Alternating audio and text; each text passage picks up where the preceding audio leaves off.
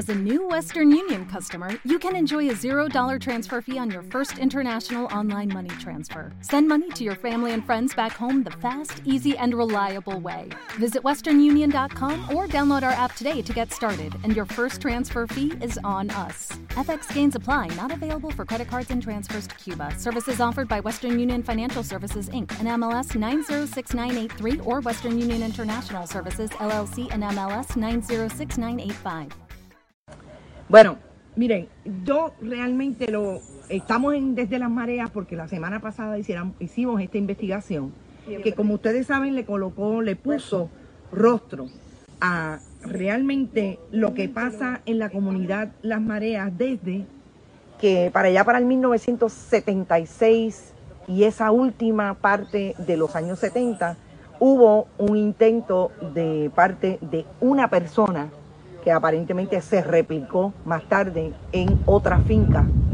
de eh, desarrollar lo que sería el área más expuesta a eh, el Mar Caribe, en este caso el Camino El Indio.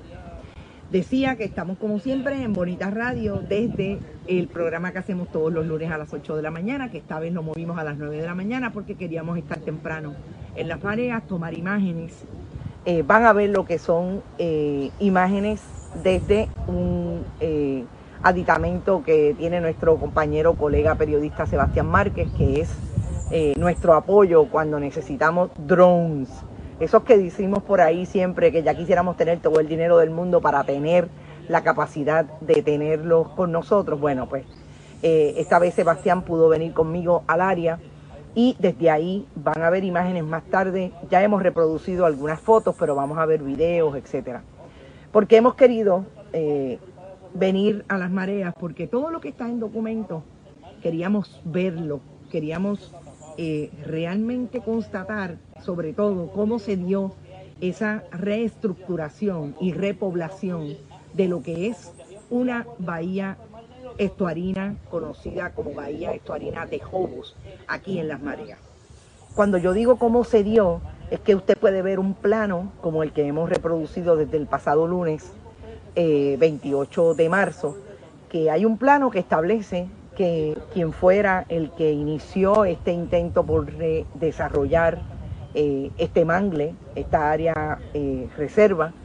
en lo que se conoce como una finca 3752, que es su finca que compró, que tuvo acceso a comprarla, pero que estaba en esta área totalmente protegida. ¿Qué es lo, lo más interesante que hemos visto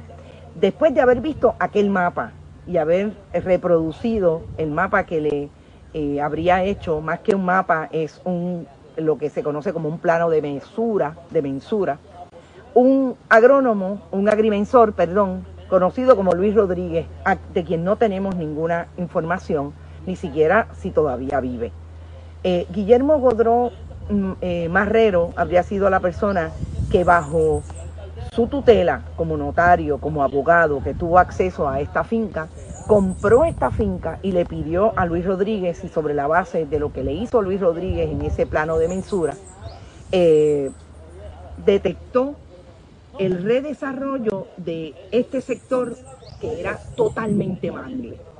Esas son las aguas que dan al Mar Caribe. Donde nosotros estamos es la comunidad que yo le podría llamar la comunidad legalmente es,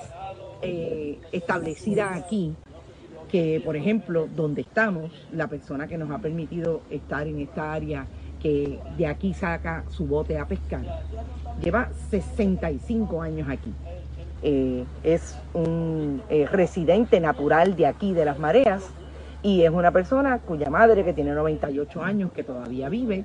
eh, vive desde que tiene uso de razón aquí. Así que estamos hablando 70, 75 años, 80 años. Hay que recordar en este, en este breve lapso histórico, Asia, finales del siglo XIX, principios del XX, que estas eran tierras que en determinado momento figuras como síndicos eh,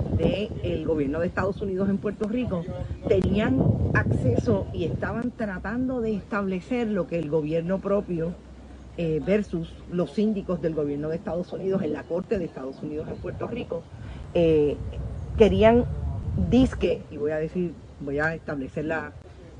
la suspicacia, pero más que la suspicacia, el cuestionamiento, eliminar la posibilidad de que en estas tierras se instalaran arrabales, tales y como se conocían en aquel momento, que eran personas que no tenían vivienda y venían a ocupar los espacios que no tenían ninguna estructura, ningún espacio. Estamos hablando eh, de hasta donde se podía construir en aquel momento en Puerto Rico y cómo se desarrollaba el país internamente, eh, enteramente en la pobreza en aquel momento, etcétera. A partir de esa figura, esa figura eh, llega y está documentada en todos los documentos que por, por lo menos Bonita Radio pudo acceder a partir de esa primera intervención que tiene Guillermo Godró Marrero, abogado, que tiene y accede a ese plano de mensura y radica y solicita una escritura para inscribir esa escritura en el registro de la propiedad. Todo eso es información que hemos eh, traído a base de los documentos existentes, tanto en el registro de la propiedad como en el propio eh, CRIM, Centro de Recaudación de Ingresos Municipales. En ese sentido, lo que nosotros hemos descubierto aquí, o por lo menos corroborado de la mano de los documentos que tenemos. ¿Te está gustando este episodio? Hazte fan desde el botón apoyar del podcast de Nivos. Elige tu aportación y podrás escuchar este y el resto de sus episodios extra. Además, ayudarás a su productor a seguir creando contenido con la misma pasión y dedicación.